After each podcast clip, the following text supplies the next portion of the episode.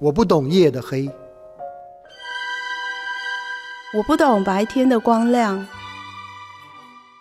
你是太阳还是月亮？数位时代给了我们看世界更便捷的视窗，换位思考才能增进眼光。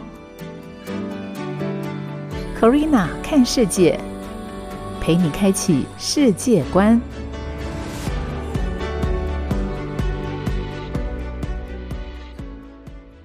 这里是 FM 九七点七台中古典音乐台，各位听众朋友早安，欢迎你再次的回到星期四上午十一点钟，Corina 看世界，我是 Corina。在今天的这一集节目当中，要跟大家分享的是关于水族馆或是动物园这些能够去参观的这些场馆，他们为什么在近几年来关于动物保护等等的议题会这么受到争议跟关注呢？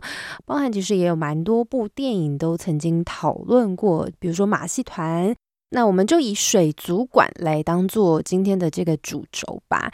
首先，水族馆的定义是什么呢？诶，不一定是那个鱼叉鱼那一种，而是开放让大家公众观赏水生植物的建筑物。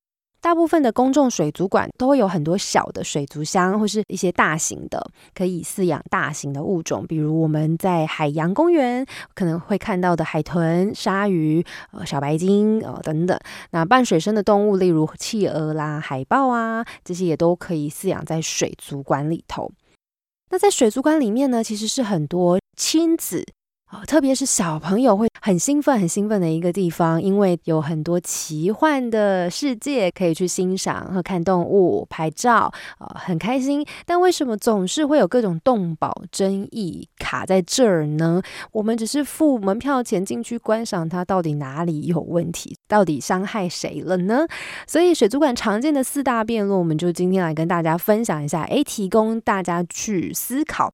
当然不是要就此论战啊，或者是要站对错啊，这种只是提供这样子的一个正反方的资讯给大家。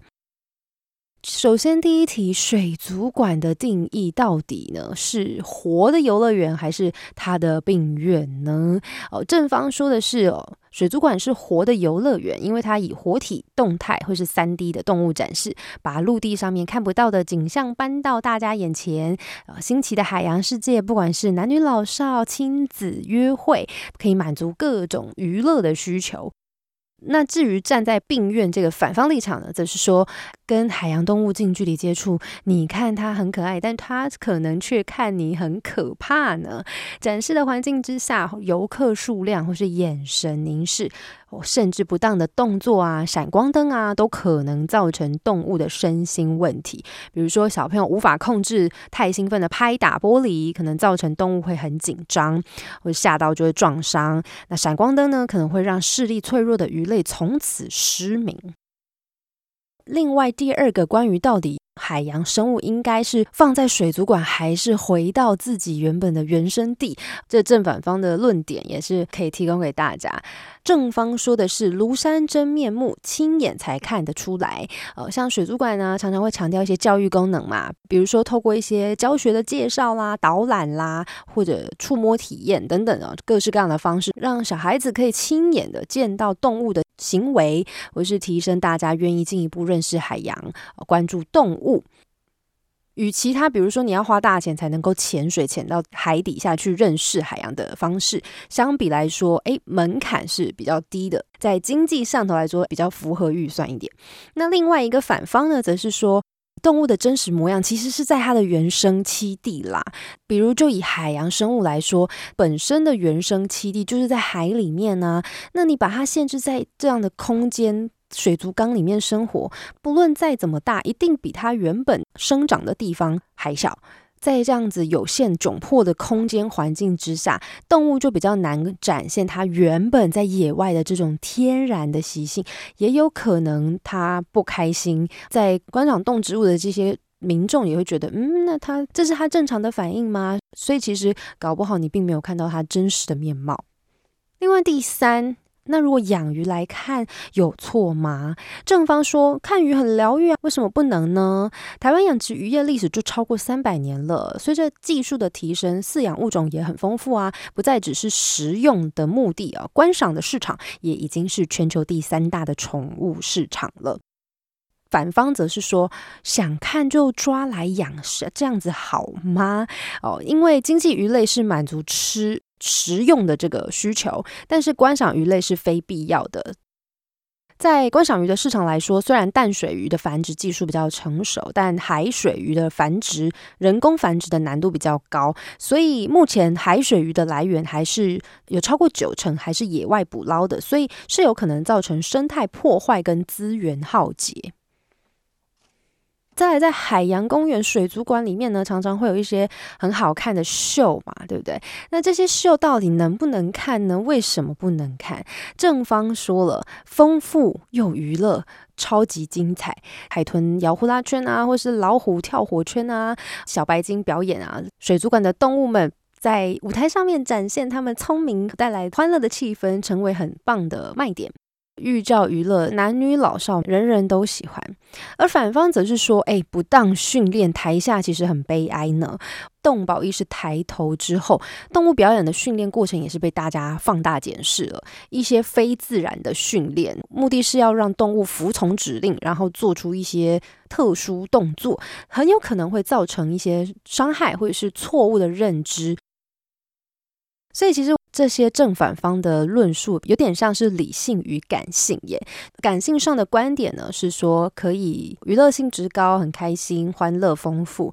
呃，比较理性的部分呢，就是针对这事情的具体事证来说，动物很可怜啊，它们也是有生命的啊，比较唤起同理心的这个部分。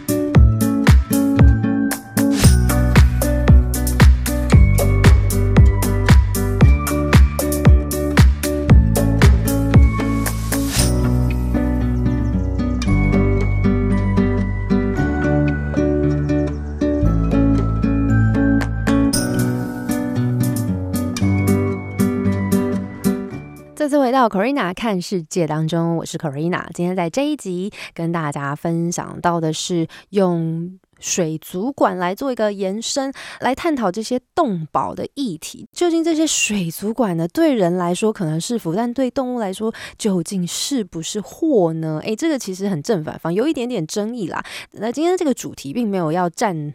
对错，所以呢，只是抛出这个议题，让大家有兴趣可以去多加的了解，在比如动物园啊、水族馆啊这些容纳动物进到展馆的场域，你是怎么想的？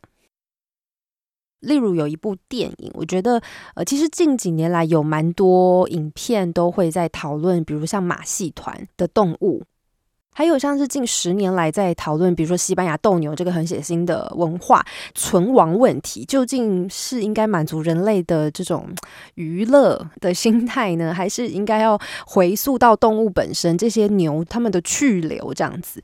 呃，那像其中有一部电影想跟大家分享，就是在二零一八年的作品《The Little Mermaid》，中文翻译我记得好像是小美人鱼，但它并不是非常名气很响亮的一部作品。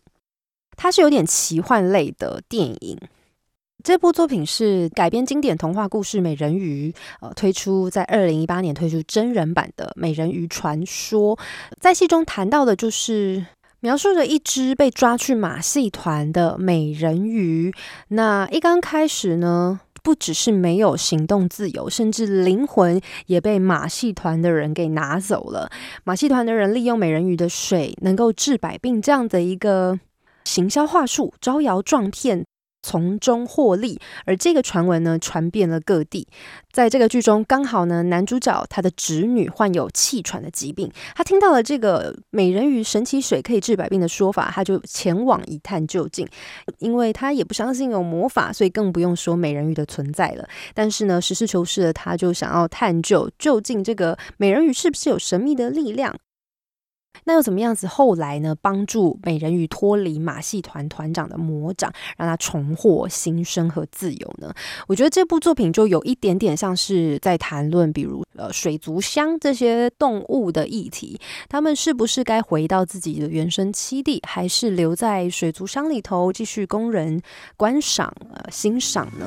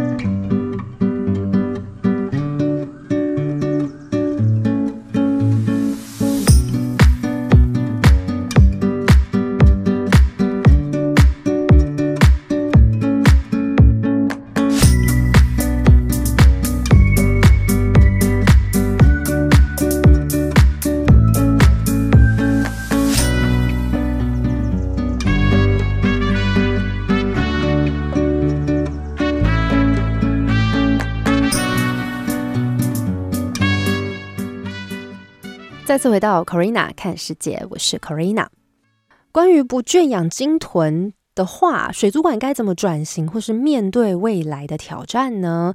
如果要看看未来的下一步，可以先看国外是怎么做的。因为随着动保议题观念日渐高涨，对于停止马戏团这种娱乐表演的共识已经慢慢凝聚起来。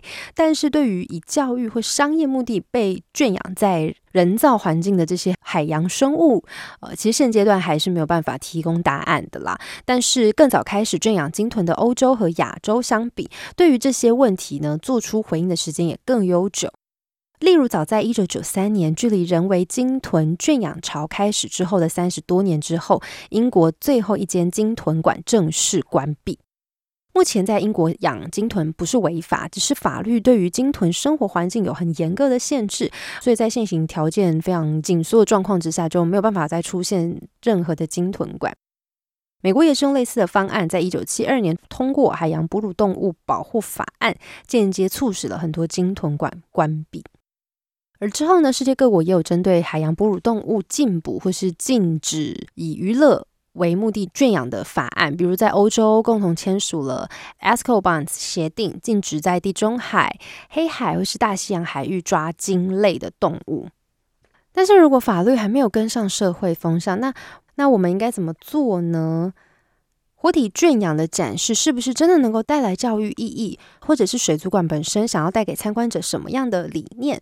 是呈现人跟动物还有环境的自然和谐，还是保持着很猎奇的心态，让这些动物留在一些人造的环境里面生活呢？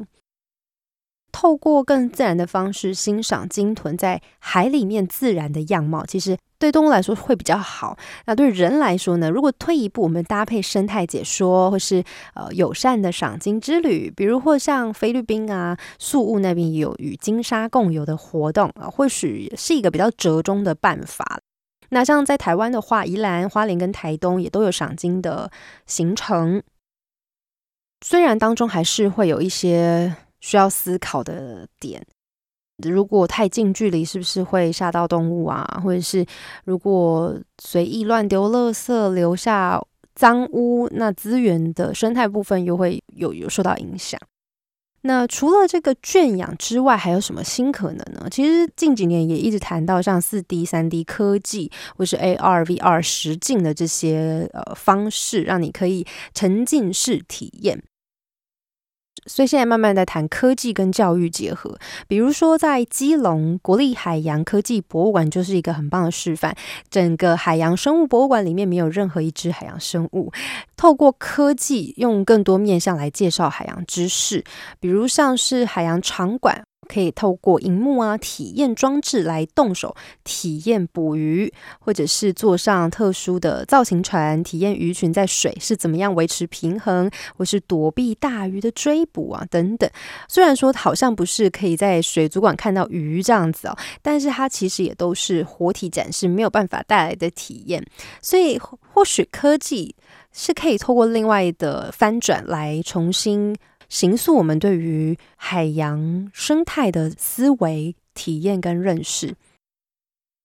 所以在今天的节目当中，跟大家分享到关于海洋生物、水族馆、海洋公园、动物园这些有活体动物展示的场域来说，存在着好多年的议题。究竟我们该不该让这些海洋生物被关在笼子里？被关在水族箱里，或者是这些其实原本是属于沙漠的荒漠地区的生物，是不是该被关在这些笼子里面？提供给大家做一个思考。那我们下一集呢，再继续跟大家分享其他关于生活上、国际上、教育上各方面的议题。Corina 看世界，我们下周见。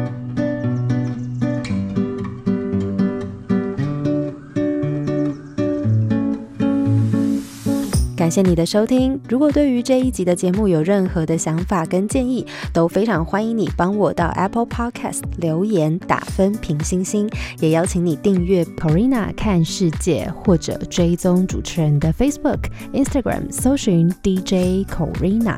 那我们就下集再见喽，拜拜。